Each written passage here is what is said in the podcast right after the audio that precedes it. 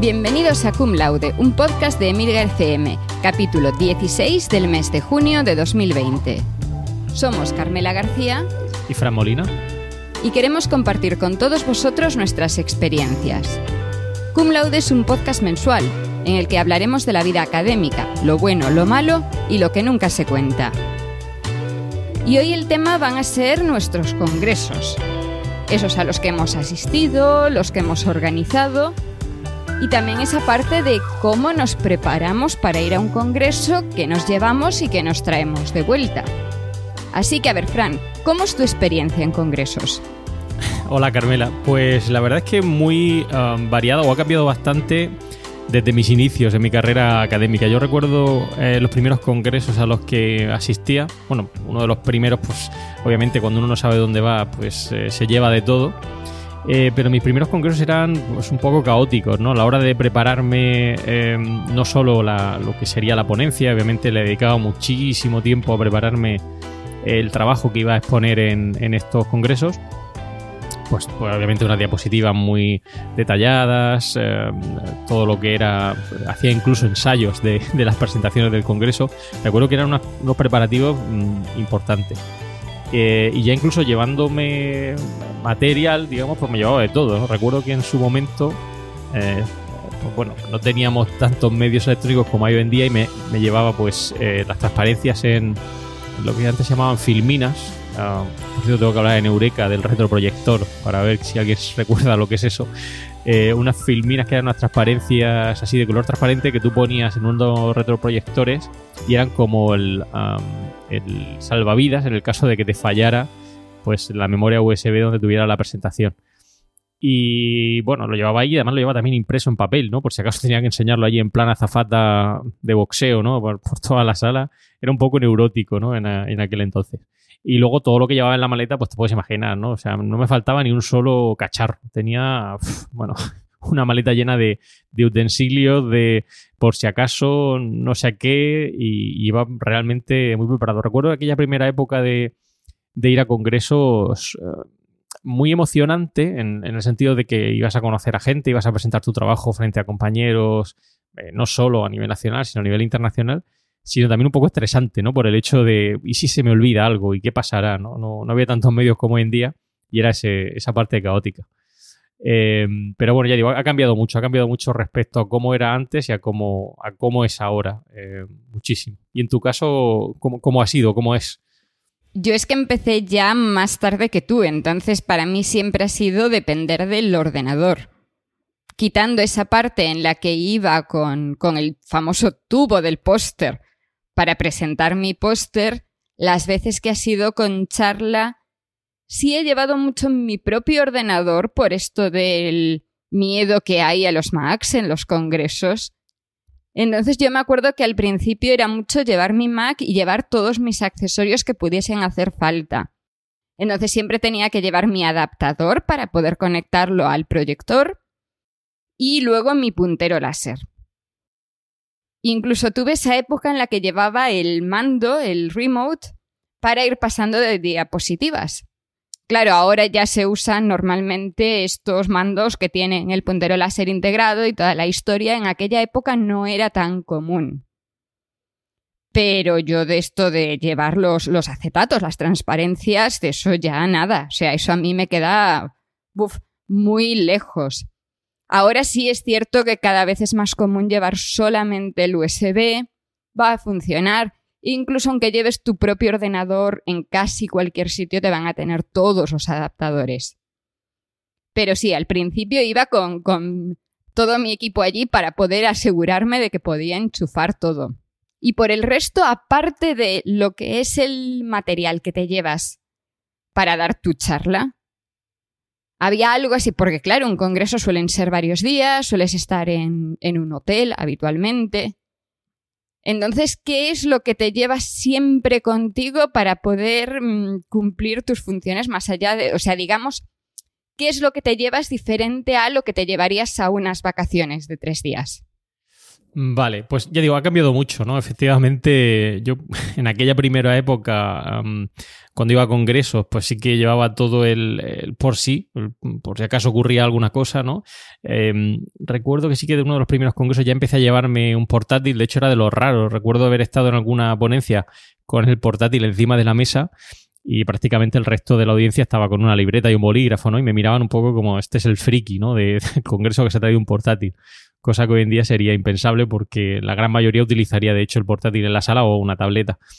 Eh, en aquella época recuerdo que, bueno, obviamente lo, lo fundamental, como tú decías, era llevarse una memoria USB, no solo una, sino que llevaba varias, por si acaso, porque obviamente, ya digo, eh, pinchabas una memoria USB en un ordenador que no es lo que tenemos hoy en día y a veces pues la estropeaba, etcétera.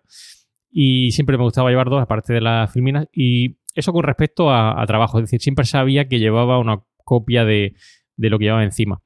Y en aquel entonces, pues ya digo, sí que empecé llevando un portátil. Eh, prácticamente desde el primer congreso ya empecé a llevar algún portátil que nada tiene que ver con lo que tenemos hoy en día. No era Mac, pues, para mi desgracia era un PC, pero bueno, que hacía su uso servía pues, bueno, para comprobar correo electrónico, que no era ni mucho menos el volumen que recibimos hoy en día, y para hacer algún ensayo.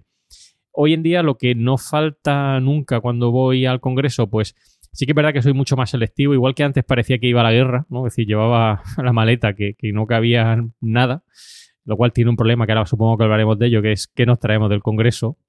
Hoy en día sí que me llevo la maleta prácticamente vacía. Lo que no faltaría casi nunca eh, sería o bien un portátil o bien eh, mi iPad para repasar o para consultar correo electrónico. En tu caso, ¿qué es lo que no falta nunca cuando te vas? A ver, yo al principio sí iba siempre con el, con el portátil, que para mí sí que ha sido siempre un Mac. Pero sí es cierto que desde hace, desde hace ya bastantes años ese portátil ha ido cambiando poco a poco al iPad. A veces pues me llevaba las dos cosas y dependiendo de lo que estuviese haciendo utilizaba una cosa o la otra. Y diría que en los últimos fácil tres años, a no ser que me vaya a hacer falta el portátil, que sea consciente de que me va a hacer falta el portátil para algo, ni siquiera me llevo al viaje el portátil conmigo. Y me llevo ya solamente el iPad. Lo cual genera otro problema, que tú has ignorado totalmente, pero que está ahí. Que es que en un congreso, yo no sé cómo son los tuyos, pero yo muchas veces me paso fácil 12 horas en el sitio del congreso. Y ahí viene el problema de la batería. Porque con el portátil teníamos la historia esta de todos esos cables por la sala donde está la gente sentada atendiendo al congreso, hasta esas extensiones para ir enchufando los portátiles y todo eso. Pero claro, con el iPad esto no es tan fácil, entonces para mí una batería externa es algo fundamental. ¿Cuál es tu caso para eso? Porque tú también usas tablet. Sí, eh, efectivamente, la batería hoy en día es un condicionante muy importante por lo que comentan, ¿no? Porque obviamente hacemos un uso muy intensivo de nuestros dispositivos y eso exige que de alguna manera podamos llevar em, pues, una batería para cubrirnos. Yo sí que llevo una batería pero es más para asegurarme que no me va a faltar el teléfono móvil o, el reloj. por si me pilla en, alguna reunión y me gusta estar permanentemente notificado de lo que pueda ocurrir. Pero no me preocupa tanto lo que es la batería del dispositivo, porque si bien me llevo el, ah, el portátil em, al congreso, lo utilizo principalmente eh, para trabajar en el hotel. Es decir, yo cuando voy al congreso, que efectivamente podemos estar 10 horas allí metidos, voy prácticamente sin nada. O sea, de hecho, ahora hablaremos un poquito, supongo, de, lo que nos suelen dar en los congresos. Eh, yo en su momento sí que iba cargado como, como si fuera un mono, ¿no? Ahí cargado con un montón de cosas. Hoy en día lo primero que me dan enseguida lo meto al, hotel y voy por el congreso mm, como si estuviera dando un paseo, ¿no? No llevo nada eh, encima, eh, ni portátil, ni nada si tengo que consultar algo, pues lo veo en el, en el móvil, pero sí que me llevo el portátil para trabajar mucho en el hotel. De hecho, eh, sabéis que grabamos, si no me equivoco, en mayo del año pasado, hace ya un año. Yo estaba en Santiago de Compostela eh, en un congreso maravilloso, con una temperatura envidiable para, para lo que eh, es el clima allí en aquel momento, y prácticamente me tiré todo el congreso entre el congreso y el hotel. O sea, en el hotel estaba trabajando y para mi desgracia pues no tuve mucho tiempo para hacer visitas porque tenía mucho trabajo atrasado. Entonces, normalmente no me suelo llevar al congreso físico, digamos, al, a la localización, a la sede, nada. Voy vacío. Tú sí te llevas, ¿no? Por lo que dices. Yo sí me llevo porque, porque yo tomo muchas notas durante, durante los congresos. Entonces, para eso, claro, ahí tengo el, el iPad en el que voy recogiendo todas esas notas. Y además también suelo tener reuniones durante los congresos. En esos coffee breaks muchas veces se dan reuniones en las que o bien quiero apuntar algo o bien quiero enseñar algo que, que me lleve ya preparado. Entonces de ahí que ese, ese iPad vaya a ser fundamental. Sí es cierto que, sobre todo antes de, antes de que me pasase a ese método más digital, teníamos el tema de las libretas. Y ahí podemos pasar a qué es lo que nos dan en un congreso. A ver, ¿cómo es la bolsa de bienvenida típica de un congreso de los tuyos? Ah, bueno, me ha hecho gracia lo de la libreta. Porque yo es que nunca he sido, ya sabes que soy muy paperless, no me gusta tener papeles. Eh, y al final recuerdo los primeros congresos con que tomaba notas en, en las libretas y cuando me recuerdo alguno que perdí alguna nota importante que tomé, entonces, por suerte ya digo, si bien el, no, no, eran los dispositivos que había antes, hoy en día sí que tenemos más a nuestro alcance, tomo notas de todo en el teléfono móvil, aunque sean cortitas, lo ahí muy deprisa. Em, entonces, claro, como tú dices, eh, lo que notan en el Congreso, esto ha variado también mucho. si quieres puedo contar un poco mi experiencia en cuanto a organización de congresos y me he visto involucrado ¿no? en, en preparar estas bolsas. Pero el paquete estándar hoy en día de lo que te daría en un congreso, sobre todo en, en, mi área, sería pues una mochila o bolsa. Y esto es curioso porque eh, te das cuenta que parece que el siguiente congreso al que vas, si es de la misma organización, etcétera, quiere subir el nivel. Y recuerdo las primeras mochilas que eran, pues bueno, prácticamente como decimos aquí, la bolsa para comprar el pan. A hoy en día que son mochilas que llevan batería integrada para cargar el teléfono y, bueno, colgárselo en, la espalda como bandolera.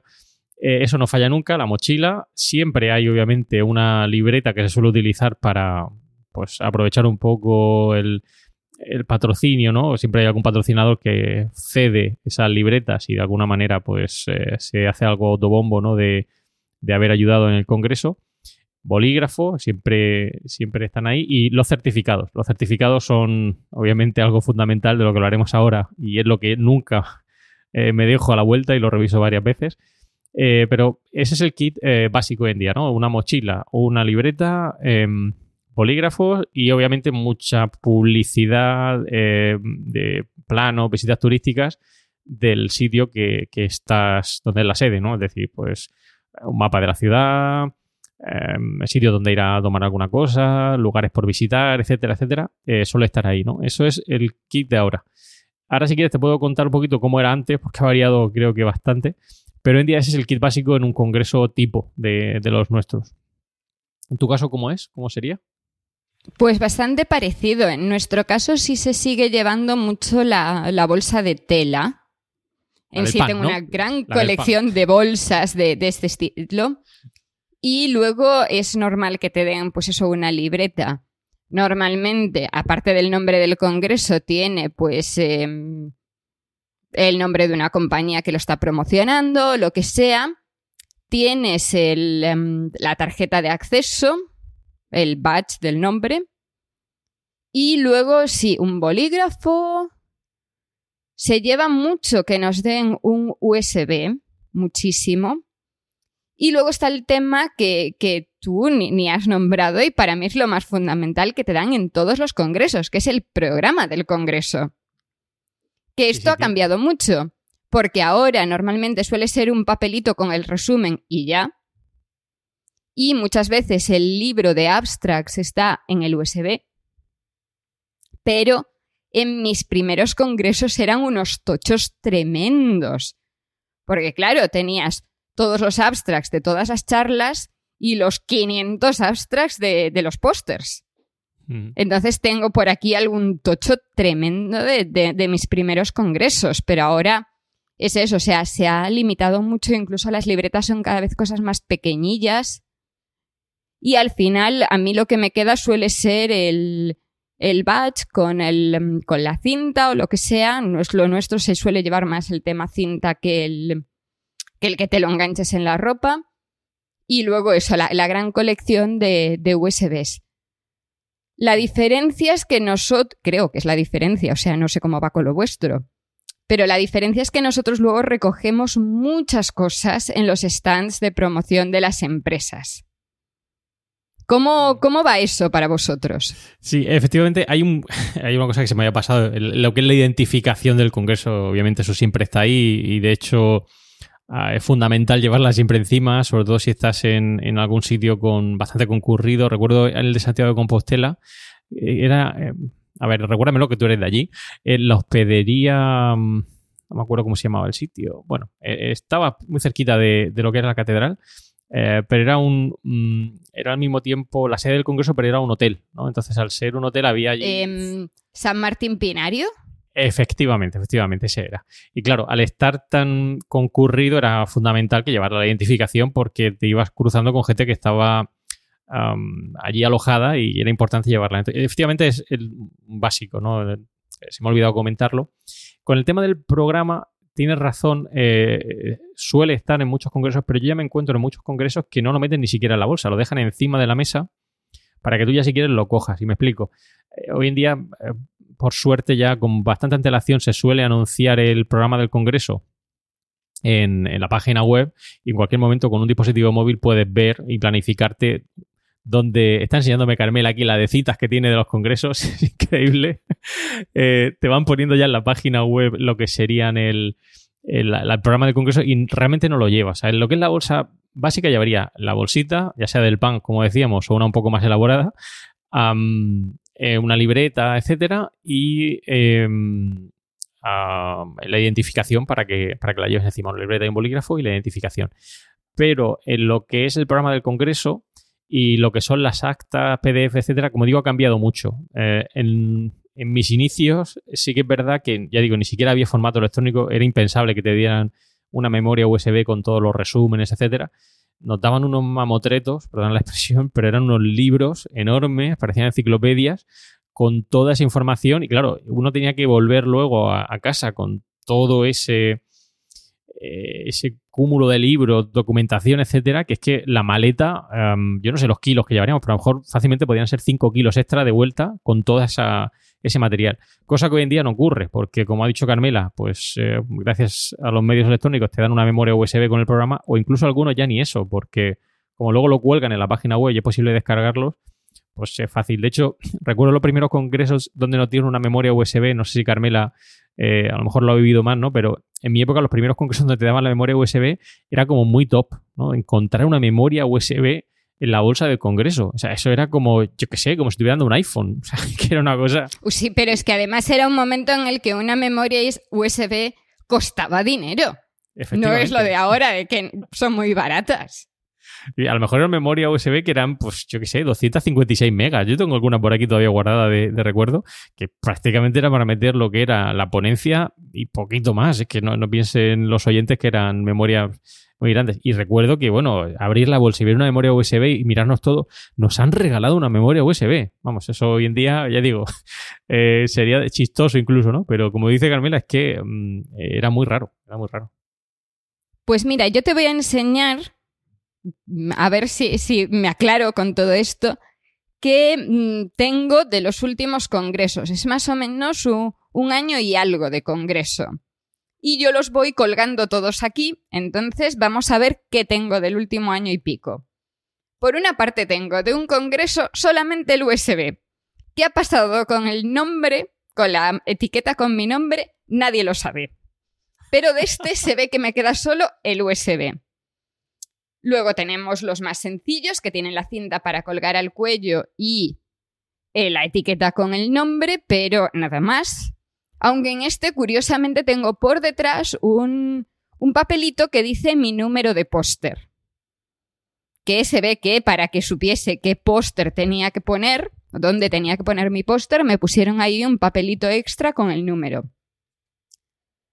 De otro congreso tengo una cosa así muy extraña, que es la cinta con el hilito pequeño del USB, pero en cambio en este caso no hay USB, se ve que lo he utilizado para algo. Pero lo curioso es que tengo dos em, etiquetas de nombre y una de ellas tiene dos nombres dentro, que no son los míos. ¿Cómo volví del Congreso con etiquetas que no son las mías? Nadie lo sabe. Tenemos el más sencillo, que ni siquiera tiene una etiqueta mm, protegida con plástico y simplemente tiene mi nombre. Eso sí, dice muy grande que yo era speaker en ese congreso. Tenemos uno de los muy evolucionados, que es una etiqueta más grande con el nombre. Y por detrás tiene el programa del Congreso, algo que era muy útil en ese momento, porque no tenías que estar buscando, tenías siempre ahí colgado el programa. Y la del último Congreso a la que fui, que es la que más mola, porque tienes la etiqueta con el nombre y la cinta para colgarlo al cuello. Pero la cinta para colgarlo al cuello, si la abres, cosa que no voy a ser capaz de hacer. Ah, sí, soy capaz de hacerlo. Ah, si la abres, realmente es un cable para cargar el móvil. Con un Lightning y con un USB-C. Y esto era lo más. O sea, en este caso no había USB, pero la etiqueta, o sea, la cinta que usabas para colgarte al cuello, tu nombre te servía de cargador para el móvil. Entonces sí, o sea, son muy creativos en lo que, en lo que te van dando. Pero claro, yo de lo que más tengo es de esas cosas que voy recogiendo después durante, durante todo el congreso en sí. Tú me has visto hace, hace no mucho estaba bebiendo de una botella y en esa botella realmente hay publicidad de una marca que hace botellas para el laboratorio. Y es una botella de estas típica de gimnasio que yo me traje de un congreso. ¿Tú qué cosas tienes de eso? ¿Recoges también ese tipo de, de cosas? Porque también, a ver, o sea, entiendo que nos dan muestras de cosas para laboratorio, pero digo yo que una taza, una pelota antiestrés y estas cosas también os darán. Sí, efectivamente. Bueno, eh, tendríais que haber visto la, cara de eh, Carmela aquí presentando batch identificación. Es increíble todo lo que tiene ahí, menudo mercado. yo esa no la guardo, es decir, lo que era la identificación, eh, normalmente una vez que termina el congreso va a la basura. Si acaso lo que es el batch en sí me lo traigo, pero para que mis hijas jueguen y luego pongan ahí cositas, papelitos dentro, pero no solo guardarlo. Ahora, si te trajera aquí eh, la colección de mochilas que tengo después de 20 años de asistencia a congresos, bueno, puede que alucinaras, ¿no? Porque tengo de todos los tipos, variedades y colores.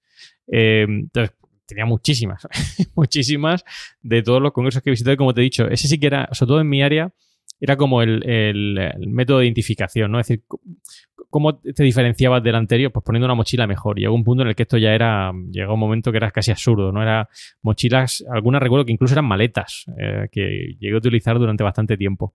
Entonces, ha cambiado mucho el panorama respecto a lo que era antes y lo que es ahora. Hoy en día, pues eh, no hay tantas cositas. Si nos tuviéramos que traer todo lo que vemos allí, pues eh, el problema es que iría cargado como un mono, llevaría un montón de cosas encima eh, y sería imposible. Pero vamos, eh, hoy en día ya digo que, no, no, me traigo tantas cosas. De hecho, cuando he dicho antes que al principio de los congresos solía ocurrir que te daban pues todos estos libros de actas, etcétera, si ya encima tenías, entre comillas, la mala suerte de que hubiera algún compañero que no podía ir y tenías que traerte lo suyo, eso era, bueno, era como una pesadilla, porque era en lugar de 5 kilos, 10 kilos de equipaje extra que tenías que traer a la vuelta eh, y era realmente mm, eh, bastante tedioso, ¿no? Entonces, ha cambiado mucho. yo no tengo tantas identificaciones como tú, pero sí que tengo mochilas que podría enseñarte de todos los tipos, variedades y formas, porque han cambiado y han evolucionado mucho a lo largo de los años. Eh, tú me decías que sí que os traéis cosas, ¿no? Es decir, que los stands de. Porque claro, tú has preguntado por mochilas, o sea, eh, pelotas antiestrés, etcétera. Pero es que yo, nunca he sido de, traerme nada, pero por eso, ¿no? Porque e-, era tanto el, número de cosas que había que traerse y había que asegurarse sobre todo, eso sí que no me fallaba nunca, el certificado, ¿no? De haber ido al Congreso para luego poder justificar la asistencia, el, pago, eh, la subvención, etcétera, que yo no, era de traerme muchas cosas, a excepción de algún Congreso, em, que sí que a lo mejor había algo más llamativo, como pueden ser libros. En nuestro caso, los libros sí que suelen ser... Em, eh, piezas muy cotizadas, porque normalmente las editoriales cuando terminan el congreso, em, pues sobre todo si vienen de muy lejos, no suelen empaquetar y llevarse todo de vuelta, porque supone también unos gastos de desplazamiento extra que no quieren asumir. Entonces, normalmente cuando termina el congreso suelen dejar ahí en los stands todos los libros para aquellos que quieran, pues directamente cojan eh, y se los lleven a casa, ¿no? Como muestras de gratuitas. Y ahí sí, ahí sí que aquellos somos como aves de rapiña, ¿no? Porque hay eh, manuales muy interesantes que nos gusta consultar y evaluar y ahí sí que aprovechamos. Pero yo soy, he sido sobre todo de traerme, pues eso, algún libro, alguna cosa así un poco más eh, llamativa que me podía ser útil, pero lo que es em, este tipo de regalos menos útiles, si acaso han llegado a casa enseguida los he perdido. Tú sí que veo que hasta la botellita, ¿no? Te, te guardado. Sí, en sí lo que no me suelo traer es la mochila, justamente. O sea, si es una bolsa que sea fácilmente plegable, sí, pero las mochilas que son más rígidas suele ser lo que no llega a casa.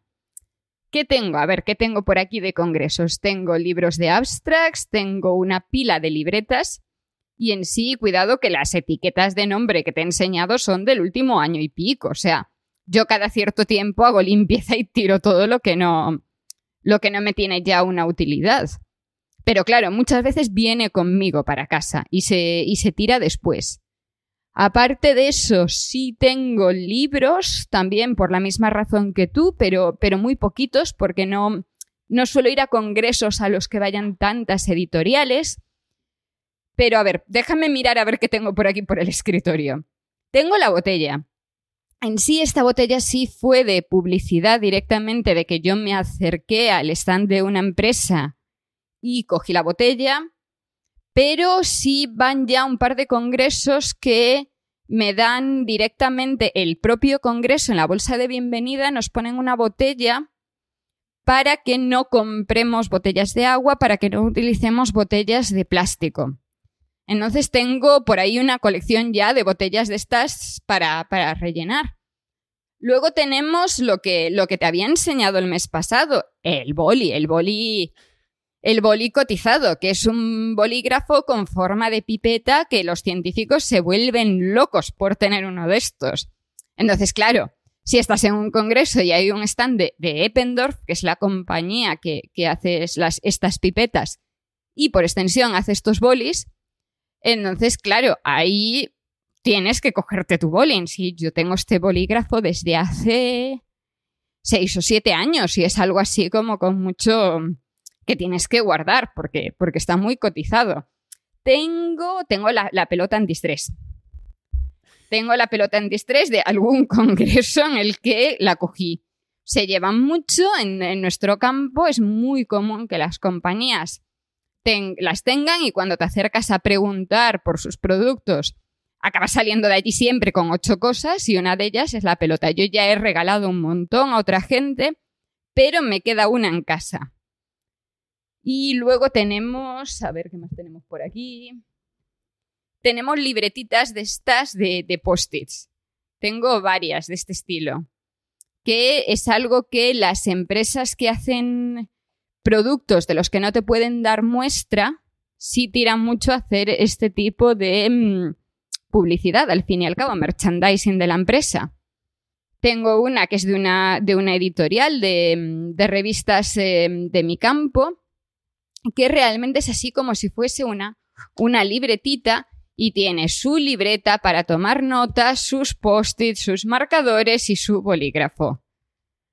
¿Qué hago con todas estas cosas? Pues normalmente vienen en mi maleta y tal y como vienen en mi maleta, algunas cosas las uso, otras cosas tienen menos uso y es eso, cada cierto tiempo hay que hacer una limpieza tremenda. O sea, yo creo que la última vez que me deshice de bolsas de congreso, acabé regalando como 15 bolsas de congreso que no sabía qué hacer con ellas ya, porque tenía una pila en el armario.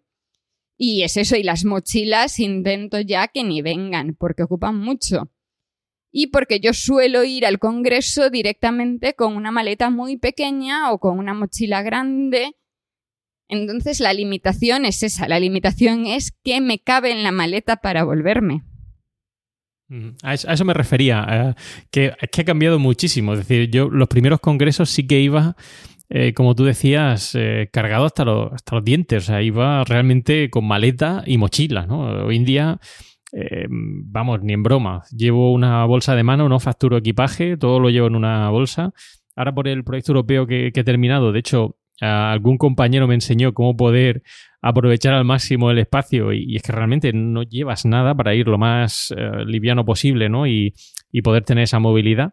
De hecho, si te cuento esto puede que incluso me veas raro, pero hubo una época con este boom, ¿no? Del merchandising, eh, donde me daban en el Congreso todas estas cosas y yo las dejaba allí. O sea, no me las llevaba. De hecho, las rechazaba, ¿no? Me ponía en la bolsa del Congreso y yo directamente las sacaba y las dejaba porque era tal el volumen de, cosas que encontrabas en la mochila que era como una bolsa sorpresa, que era y más cosas y más cosas, era ver quién metía más, ¿no? Eh, luego hubo una época ya cuando empecé a tener mis niñas que sí que me las llevé, me las llevaba todas porque luego a las vueltas era el regalito, ¿no? Ellas estaban deseando que le diera todas esas libretas que tú has mencionado. Bueno, a mí me he traído un montón en su época y tal cual llegaban iban directamente a su, a su habitación y ellas encantadas de la vida. Pero para mí, digamos, para mí traerme hoy en día es que ya tiene que ser algo que realmente me sorprenda muchísimo, ¿no? Que digas, bueno, es que si no, tal cual llega, o se lo regalo a ellas, o a algún compañero, amigo, familiar, y ya es que no acumulo más mochilas ni, ni memorias USB. Es que, incluso solo en memorias USB tengo una caja aquí. O sea, yo podría sacarte aquí las memorias USB que tengo en, en la cajita de todos tipos, formas y colores, y es que no me hacen falta. Entonces, intento que todo lo que me traiga eh, eh, entre en la, en la, maleta que me llevo y lo que no, pues se queda ahí, por desgracia. Es una pena porque creo que al final, ah, bueno, la gente que, mete eso en la mochila lo hace con mucho cariño, ¿no? Con mucha intención, etcétera, pero yo es que no me puedo traer tantas cosas en la maleta. De hecho, te podría contar mi experiencia como organizador, organizador de, congresos, donde viví eh, con, con, como diría nuestro amado jefe Emilcar, con pasión ribereña eh, todo lo que era la selección de merchandising que metíamos en las bolsas y, normalmente solía ser yo, he organizado tres congresos internacionales y, en los tres me he encargado de, hablar con el responsable de traer ese merchandising y te lo pasabas como un niño en un parque de atracciones. O sea, seleccionando todo eso, bolígrafos, memorias USB, badge, te los dejaban allí y dices, venga, elige el que tú quieras y si no lo quieres, bueno, pues te lo quedas, ¿no? Entonces que llega un momento en el que eh, tenía en mi despacho, vamos, parecía una tienda. Pues no, o sea, yo no estoy de acuerdo. Pasión ribereña, una mierda. A ver, el... cuando tienes que recortar 4.000 tickets de comida y meterlos en 4.000 bolsas y meter 4.000 bolígrafos uno a uno en bolsas, te digo yo que de repente dices que no, por Dios, o sea, que no me den todas estas cosas. Yo sufrí eso en la organización de un congreso internacional y vamos, o sea, es, es una tortura para la gente que tiene que hacerlo. Sí, no, o sea, tú me, estás diciendo que tú elegías. Sí, sí, pero yo me refería, la pasión ribereña era que venía el, responsable de la tienda, ¿no? Y te ponía allí un abanico, imagínate el mismo libro de actas, pero lleno de productos que tú podías seleccionar para poner en la bolsa de regalos, ¿no? Entonces te sacaba allí los regalos y era como, yo digo, como un parque de atracciones. Eh, a ver, mm, eh, bolígrafos con memoria USB, bolígrafos con memoria USB y puntero láser, bolígrafos con memoria USB, puntero láser y radio. Bolígrafos, eh, que era, claro, entonces los pones allí y era como, claro, era pasión revereña porque eran tantísimas cosas para elegir que decías, ¿con cuál me quedo, no? La parte tediosa ahí sí que efectivamente de, de meterlo todo en las bolsas, esa sí que era más dura, ¿no? Pero elegir, eso es, ya digo, es como todo a tu disposición. Claro, no, es que a mí en, el congreso más gordo que me ha tocado estar en la organización, me tocó la parte de preparar las bolsas, no la parte de, estar haciendo ahí la, la, selección. En sí, ahora que sí, bueno, estamos, estábamos organizando algo mucho más pequeñito en lo que yo sí estaba implicada en la selección y la, digamos, más en la organización y no en la mano de obra. Ahí, claro, la, es, muy diferente porque ya no tienes esas horas en sí. Además, yo lo recuerdo como una tortura horrible. los días que me pasé metiendo cosas chorradas en bolsas, que además yo sabía que la mitad ni siquiera iban a llegar de vuelta a casa de la persona a la que se la estabas dando. Por eso también ahora, en parte creo que es que me siento mal si dejo algo en el Congreso, entonces todo acaba viniendo conmigo, aunque luego es eso, cada cierto tiempo tenga que hacer limpieza en casa. Sí, sí, ya veo que es un poco de diógenes, ¿no? De, sentimiento, ¿no? Por, lo que has sufrido. Yo, no llegué a estar, eh, digamos, sí en alguna ocasión colaboramos, ¿no? Para, para meter las cositas en las bolsas y demás. El congreso más gordo creo que fuimos 800 personas, algo así, con el plus, digamos, de poner alguna bolsa más puede que llegáramos a 900. Pero bueno, sí que es verdad que meter todo aquello en la mochila será un poco tedioso. También pasamos un buen rato, ¿no? Con los compañeros y amigos, porque mientras estás metiendo cosas en bolsas, pues estás ahí hablando, etcétera.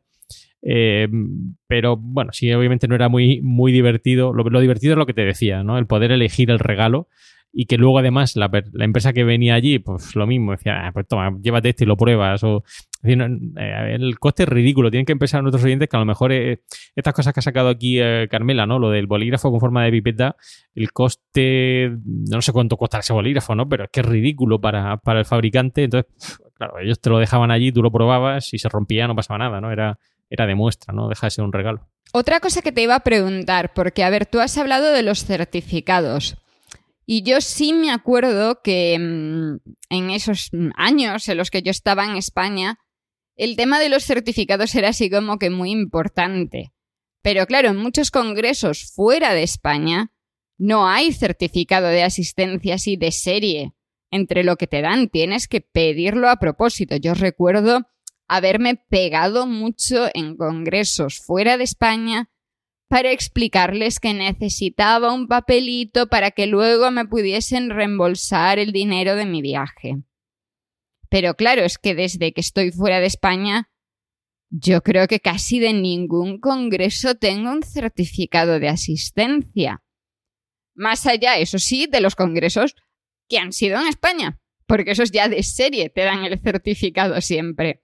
Entonces, ¿cómo va un poco en, en tu campo? Porque claro, para nosotros es mucho más el si tu nombre aparece en el libro de abstracts, ya está, porque has estado allí has presentado.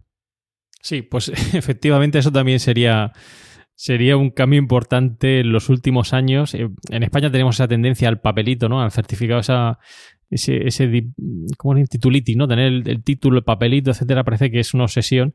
Y sí, eh, yo recuerdo los primeros congresos, sobre todo los internacionales, que esto nos miraban con cara como, como decir, bueno, ya viene aquí el español de siempre o los españoles a pedir aquí el, papelito. Y era, atenta, ¿eh? porque ya digo, fíjate el, número de papel, sabía que pedir un certificado de pago. O sea, si no te lo había puesto la, la organización, un certificado de pago, como que habías pagado un certificado de asistencia. O sea, como que estabas allí. es decir, que, el, organizador decía, ha venido. Un certificado de presentación. Si habías presentado un trabajo, no valía que estuviera en el libro de, actas y que te lo hubiera llevado.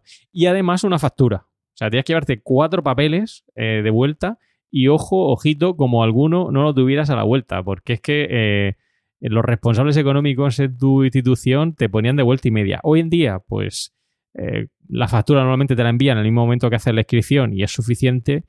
Y con la mm, con la, el papelito de haber hecho la presentación, la, ponencia, le sobra, ¿no? Ya no te piden el de asistencia, por decirlo de alguna manera, eh, o el de presentación, porque ya con eso le sobra. Pero es que era el de asistencia, el de presentación, el de pago, la factura y el que estabas en el libro de ponencias. Es que eran a lo mejor cuatro o cinco papeles, ya digo, era mm, bastante complicado.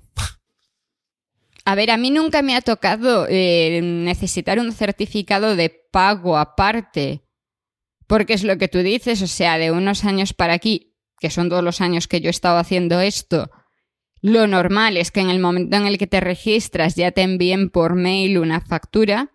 Entonces con eso ya he podido siempre justificar el pago del Congreso. Pero sí es cierto que en el último congreso en el que estuve en España, el verano pasado, ahí sí me dieron dos certificados, uno de asistencia y otro conforme yo había presentado en ese congreso. Mientras que te puedo asegurar que en los años previos en congresos internacionales ni siquiera tenía, o sea, de serial de asistencia. Sí es cierto que en varios casos, después del Congreso, a los asistentes les enviaron un mail diciendo que si necesitáis un certificado para vuestra institución o para justificar el pago, entonces os lo mandamos, pero os lo mandamos por mail. Y sí tengo varios PDFs de, em, de asistencia. Pero claro, ya no es el papelito que te meten en la bolsa. Entiendo que también porque era mucho más dado a perderlo. Entonces ahora cada vez es más el que te lo hagan llegar por PDF. Mm. No sé si en lo tuyo también se han actualizado. Sí, a ver, se han actualizado, pero claro, que tienes que entender que, que son ya muchos años ¿no? en el mundo académico y al principio lo de pagar una inscripción a un congreso con tarjeta era una quimera. O sea, estamos hablando que hacer una inscripción al congreso era vía transferencia, imagínate transferencia internacional, etcétera. Era, mm, vamos, que te mandaran un justificante por correo electrónico era prácticamente impensable. Entonces, claro, todo había que traérselo en papel, todo tenía que venir, y esto supongo que también eh, lo habrás sufrido, sellado, ¿no? Con el sello, lo del sello, llegar allí. El sello, sí, uff. ir a, la organización y decir, póngame un sello, ¿no? Y que te miraran como ¿qué sello le pongo a usted? Si aquí no tenemos sello, eso en España se estila mucho, pero por ejemplo en Estados Unidos, pues lo del sello, vamos, eh, sería de, de, risa. El sello lo tiene el rector de la universidad cuando tiene que firmar un papel realmente importante, pero un papel con una factura no te ponen un sello, vamos, ni, ni broma. Pues sí, yo he estado en esa situación de tener el tema de tener que pedir el sello. Y claro, es un lío tremendo. Dile tú a alguien que no, ni siquiera sabe que es un sello que necesitas que te pongan un sello en lo que estás haciendo. Vamos, es, es algo casi imposible. Yo he tenido que explicar a qué me refiero con sello y lo he tenido que hacer varias veces. Pero vamos, ahora ya, ya han ido cambiando. De todas formas, Dices lo del pago con tarjeta. Yo todavía estoy un poco en esa situación. Porque mi laboratorio tiene una tarjeta, pero claro, esa tarjeta realmente es muy limitada. Y normalmente para pagar un congreso tenemos que hacerlo por transferencia, pero tenemos que pedir que primero nos envíen una factura y nosotros paguemos la factura. Lo cual, si el congreso es en Estados Unidos, es algo que ni siquiera entienden qué es lo que les estás pidiendo. Te dicen, ponga usted su visa aquí. Ya, ya, pero es que no puedo simplemente poner mi visa ahí. O sea, necesitamos hacerlo de otra forma. Claro, siempre puedes hacerlo de pagarlo de tu bolsillo y pedir el reembolso, pero en general intentamos hacer el pago directamente con el dinero del laboratorio, pero es algo complejo. Sí, no, yo normalmente eso sí que ha sido una máxima prácticamente de mis inicios en, la universidad, eh, todo lo pagaba yo. Prefería pagarlo yo y luego solicitar el reembolso. Porque si ya encima tenías que confiar, entre comillas, en, la transferencia ¿no? de la institución, que a veces, pues, por, lo que ocurre, ¿no? El teléfono roto tenía que pasar por tantas manos hasta que al final se hacía la transferencia, se hacía mal o no ponían bien el concepto o lo que fuera. Luego te encontraba, recuerdo, creo que fue el primer congreso en el que fui, pues que no habían hecho bien la transferencia o no aparecía bien el concepto, no encontraban mi inscripción y la verdad pasabas un mal rato eh, después de haberte desplazado a la otra parte del mundo, pues prefería pagarlo yo y luego en todo caso solicitar el reembolso. Por eso era tan importante, como te decía, pues justificar realmente que habías pagado, lo cual era absurdo porque estaba el cargo en tu cuenta corriente si habías hecho una transferencia, había un papel que decía que habías estado allí, incluso tenías el billete de avión. Yo no sé si a ti te pasaba, aquí en España sabes que son un poco neuróticos, ahora menos, pero hasta nos pedían, eh, antes no se sacaban los billetes, parece que un poco abuelo cebolleta, pero es es así. No, no, no teníamos el billete electrónico como, como, hay ahora, ¿no? Es decir, era un billete físico, en papel, una tarjeta de embarque que te daban, ¿no? Esa tarjeta de embarque que te daban en el counter, en el, cuando hacías el check-in, eso había que traerlo y presentarlo junto con la factura, para demostrar que efectivamente te habían montado en el avión. Porque si no, ¿y si ha ido otra persona y tú no te has montado en el avión? ¿no? Era un poco neurótico ya. Tú hace mucho que no vas a un congreso, porque eso se sigue haciendo igual en sí para los proyectos europeos, para los proyectos financiados por RC. Tienes que enseñar las tarjetas de embarque todavía a día de hoy. Y claro, esto es un problemón si tenemos en cuenta cómo funcionan las tarjetas de embarque ahora. O sea, yo jamás tengo una tarjeta de embarque en papel para ningún vuelo. Entonces, ¿qué tienes que hacer? Tienes, en el momento en el que haces el check-in, Si vas a, en el aeropuerto, entonces le tienes que pedir, por favor, me puede dar usted una copia de la tarjeta de embarque. Te suelen mirar un poco raro, pero bueno, te la dan. Y si lo haces online, lo que tienes que hacer es buscar esa opción de que te la manden por PDF. Porque claro, tú y yo, que probablemente tú harás lo mismo que yo y cuando haces un check-in metes directamente la tarjeta en tu wallet, eso no vale. No, no, claro. Necesitas un PDF con la tarjeta de embarque. Sí, sí, pero a Es eso me refiero. Pero, pero eso ha cambiado. Es decir, yo siem- obviamente el PDF siempre lo pido porque eso es lo que presento. Pero es que te digo que antes, ya digo que son muchos años ya en esto, antes era el, el- es que no sé cómo lo llamaban. Era, ¿sabes? Cuando, cuando hacías el check-in y te daban, te ponen el sello en la maleta el- el, eh, con el código de barras, ¿no? Pues todo eso había que presentarlo. O sea, había que Sí, sí, en sí tienes que presentarlo. Lo que pasa es que de hace, pero no sé, tres años, mm, cinco, no lo sé, te aceptan también el PDF porque hay muchas eh, compañías que ya no te dan ni siquiera la opción de tener esa tarjeta física. Pero sigue siendo la opción preferida. O sea, yo sí. tengo la normativa de la, de la universidad respecto a los reembolsos de proyectos europeos y dicen que siempre que nos sea posible vayamos en el aeropuerto a pedir la tarjeta física, esa que te imprimen en el momento y que te tienes tu cacharrín ahí con el, el número y que eso es justo. Si facturas una maleta, que vaya el papelito este que te pegan normalmente en la tarjeta de embarque, que también pongas eso para poder pedir el reembolso de la facturación de la maleta, que es algo absurdo. Sí, eso efectivamente tienes razón, es absurdo y ya digo, yo acabo de terminar un proyecto europeo y sí, tenía que llevar ahí todo, todo el papel, pero en aquella época, en un congreso, eh, ya fuera incluso nacional, ¿eh? Eh, me parecía un poco absurdo, ¿no? Es decir, si tengo el billete de avión, tengo el- el- el pago, lo he hecho todo, eh, vengo con la documentación como que he estado allí, pero es que imagínate que se te hubiera olvidado eh, quitar esa pegatina que te habían puesto en el check-in y no la traías. Esto que te, la cinta esta que te pone en verde, que con el código de barras, lo primero que tenías que hacer en cuanto llegabas al hotel era quitarla, guardarla en un sobre, porque luego a la vuelta, eh, que, que era casi como, como, ya digo, un poco neurótico, ¿no? Es decir, empezabas a presentar papeles, parecía que querías engañar. Dices, pero si, si estado en el Congreso, si, si he presentado el trabajo. No, más papeles, más papeles, ¿no? Entonces, era, era entre eso, los sellos, era un estrés. Por eso, cuando me preguntabas qué es lo que nunca, o sea, qué es lo que siempre me traía del Congreso, yo hacía varias comprobaciones para asegurarme que no me faltaba nada. Porque, ojo, antes no era el correo electrónico como ahora, que mandas uno y te responden a los cinco segundos. Eh, Antes tú mandabas un correo electrónico, a veces incluso te decían que tenías que solicitarlo por carta y espérate a que te respondiera, ¿no? Y si encima habías pagado tú, habías adelantado el dinero, pues podías esperar meses a que te reembolsara tu institución. Era realmente, yo creo que neurótico. Por eso hoy en día, pues se agradece que no te piden tantos justificantes como antes. Bueno, hoy en día, concretamente hoy en día, los congresos son todos eh, virtuales y ya no tenemos estos problemas porque todos tus congresos y los míos han, han cambiado. ¿Tú tienes algún congreso presencial en estos momentos en tu planning? Algo que se haya movido, que ya estuviese planificado antes y que sepas que en principio, si la situación no cambia, sí va a ser presencial? Pues buena pregunta. Pues mira, este año tenía mm, dos congresos presenciales. eh, uno se ha suspendido eh, directamente. Eh, el otro todavía no lo sabemos, pero prácticamente con toda seguridad también se suspenderá y se aplazarán ambos al año que viene.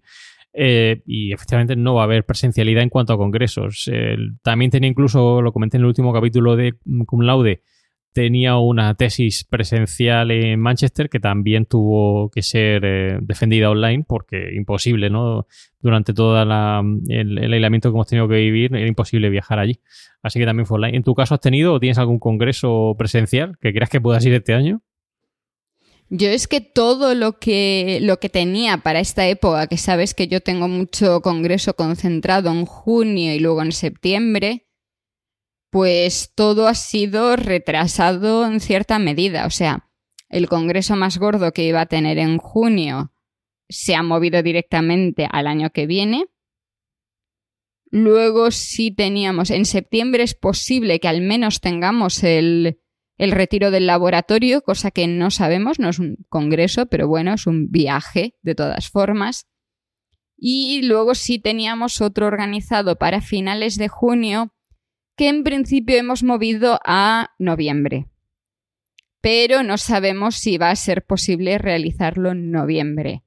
Cosa que es un problema grande porque además es algo que estamos organizando nosotros y ya nos está empezando a cansar esto de tener que estar llamando cada dos por tres a ver si pasa, si no pasa, si ahora lo movemos aquí, pero entonces claro, la gente ya no puede porque solapa con otra cosa, entonces a otra fecha.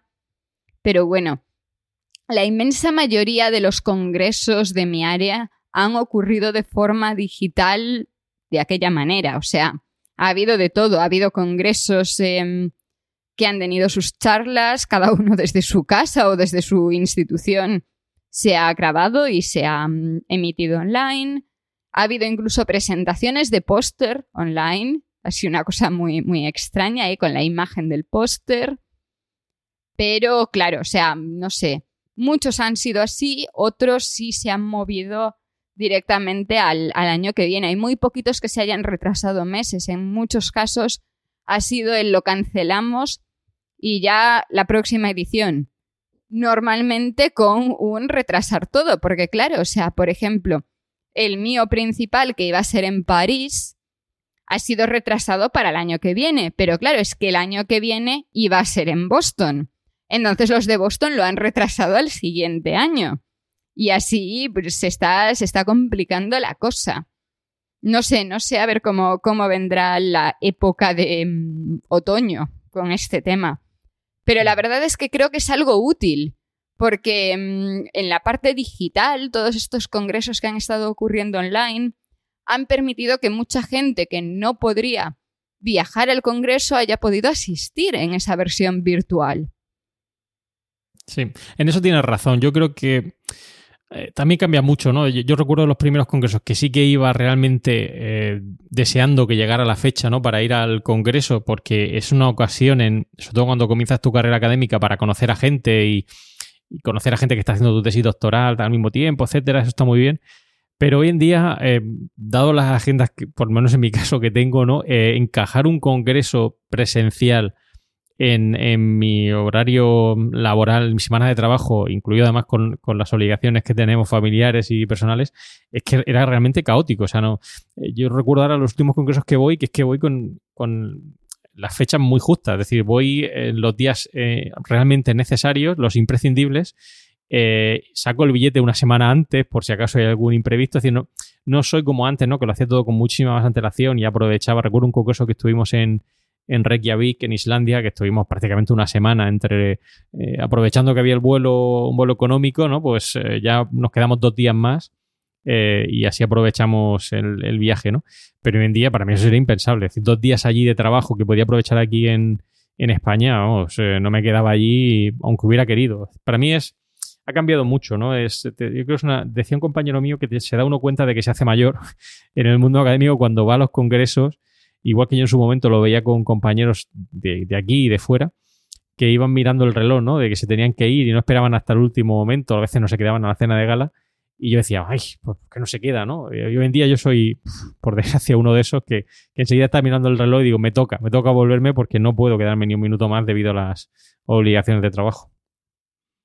A ver, yo sí intento quedarme y aprovechar los viajes, pero sí hago mucha más selección, o sea, ya no tengo esa, esa gran pasión por ir a un montón de congresos y estar viajando seguido, porque, porque no puedo encajarlos en, en, mi, en mi vida normal. Entonces, sí es cierto que, que estos dos últimos meses de repente he estado atendiendo, aunque sea de refilón, pero atendiendo a muchas más charlas online de lo que habría hecho si a lo mejor tuviese que haberme desplazado a esas charlas, incluso charlas en mi propia universidad. Porque claro, si, está, si es algo en Zoom, tú puedes ponerlo ahí, puedes estar atendiendo con un oído y tu otro oído está otra cosa. Entonces da mucha más em, libertad. Pero, pero sí, o sea, cada vez eh, los congresos se han ido limitando y, es que los viajes sobre todo a veces son muy duros. Por suerte yo también este año había optado, igual que tú, por esperar a ese último momento. Entonces, aunque mi congreso gordo iba a ser la primera semana de junio, yo no había reservado nada. Eso sí, mi jefe había pagado el registro del Congreso, pero no tenía ni, ni avión ni tren. La opción era ir en tren principalmente, pero vamos, no tenía el transporte, no teníamos dónde quedarnos, no habíamos buscado todavía nada. Con lo cual la cancelación de la asistencia fue mucho más fácil y simplemente mi jefe tuvo que pedir que se hiciese el reembolso de forma adecuada. Nos enviaron un correo electrónico para avisarnos de cómo se iba a hacer y la verdad fue todo muy rápido. Pero claro, eso es por la parte de la organización del Congreso. Si nosotros ya tuviésemos buscado un sitio en el que quedarnos, si tuviésemos unos billetes, la cosa se habría complicado mucho más. Entonces, bueno, a veces esperar al último momento se ve que es algo útil también. Sí, yo ya digo, últimamente es eso, esperar al último momento, sacar los billetes por si acaso, porque cambia mucho. Pero bueno, también le podemos decir a nuestros oyentes que, el podcast Cool Laude va a ir a un congreso, ¿no? Eh, podemos darle esa primicia que vamos a presentar aquí nuestra experiencia con, el podcast Cool Laude en un congreso virtual, em, explicando también a otros compañeros a nivel académico cómo puede ser útil un podcast eh, como este para ayudar a más gente, ¿no? Sí, sí, o sea, de esto te has encargado tú, así que venga, explica un poco más de qué va todo esto. Pues eh, básicamente fue una propuesta que me llegó por correo, me pareció interesante, me pedían una contribución a un congreso docente eh, para hablar un poquito sobre un tema que yo considerara de actualidad y dada la situación que hemos vivido de, pues eso, de no presencialidad, me pareció interesante explicar nuestra experiencia, que yo siempre hablo pues con mucho cariño del podcast que grabo aquí con, Carmela y que disfruto con pasión ribereña. Y se me ocurrió pues mandar un pequeño resumen. Previamente le pedí su consentimiento aquí a Carmela, me dijo que le parecía bien. Y bueno, pues nos lo han aceptado. Nos han aceptado el resumen eh, para presentarlo en el Congreso que será en septiembre, virtual. Pero bueno, por lo menos podremos explicarle a otros compañeros de otras universidades em, aquí en España y en otros países, em, pues cómo es eh, grabar un podcast como este, eh, cómo hacerlo eh, de manera colaborativa, como lo hacemos Carmela y yo, y esperando que le pueda servir a otros eh, compañeros para, ponerlo en práctica. Pues mira, yo creo que con la, con la exclusiva ahí de la información podemos ir acabando por hoy y acabando por la temporada, porque yo creo que los dos merecemos unas vacaciones en verano y descansar un poquito. Así que mira, Julio y agosto nos lo tomamos libre y volvemos en septiembre. ¿Qué te parece? Me parece muy buena idea. Ha sido un último trimestre bastante intenso a todos los niveles, así que si a nuestros oyentes les parece bien, ya volvemos en septiembre con energía renovada, nuevas ideas, nuevas ideas, nuevos temas y contando también un poco la experiencia del, del Congreso.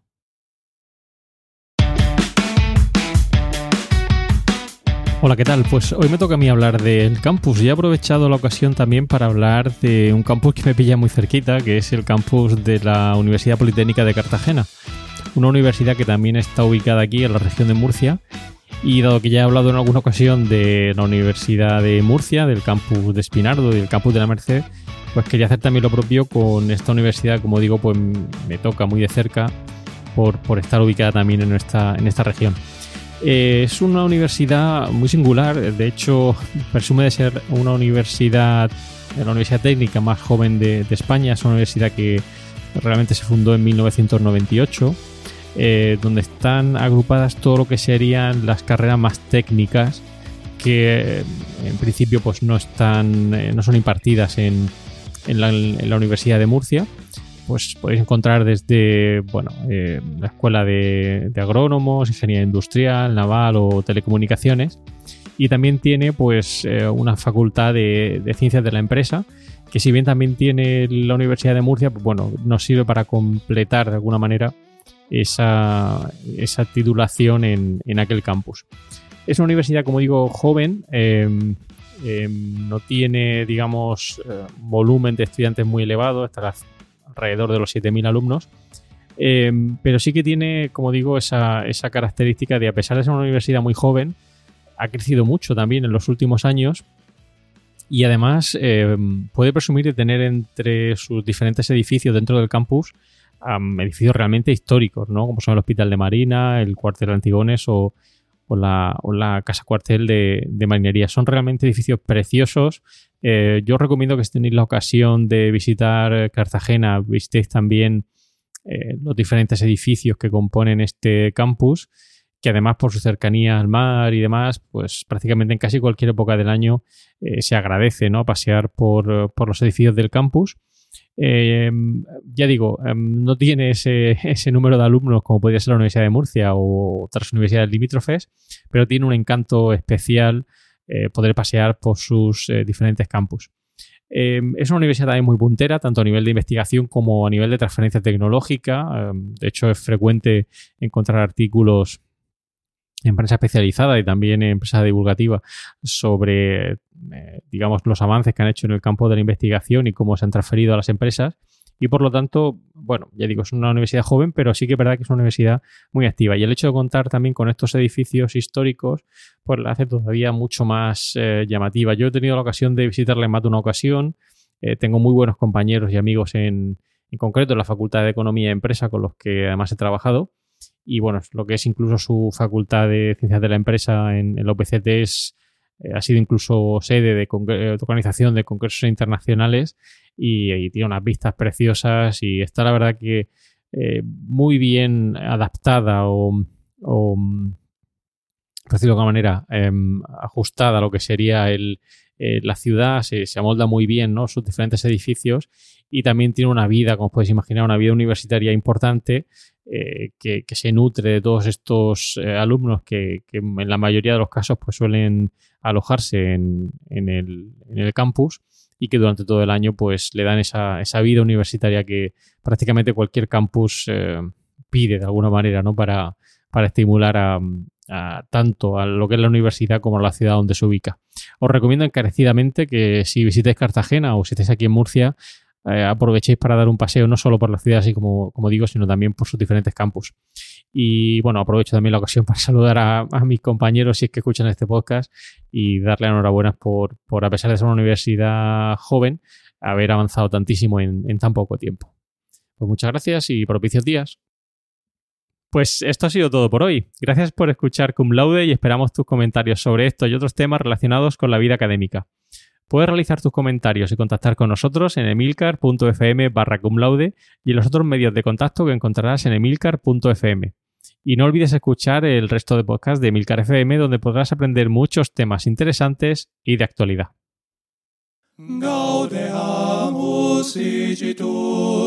iubenes nun sumus, gaudeamus igitur, iubenes nun sumus, pos iucundam juventutem, post molestam senectutem, nos habebitumus, nos habebitumus.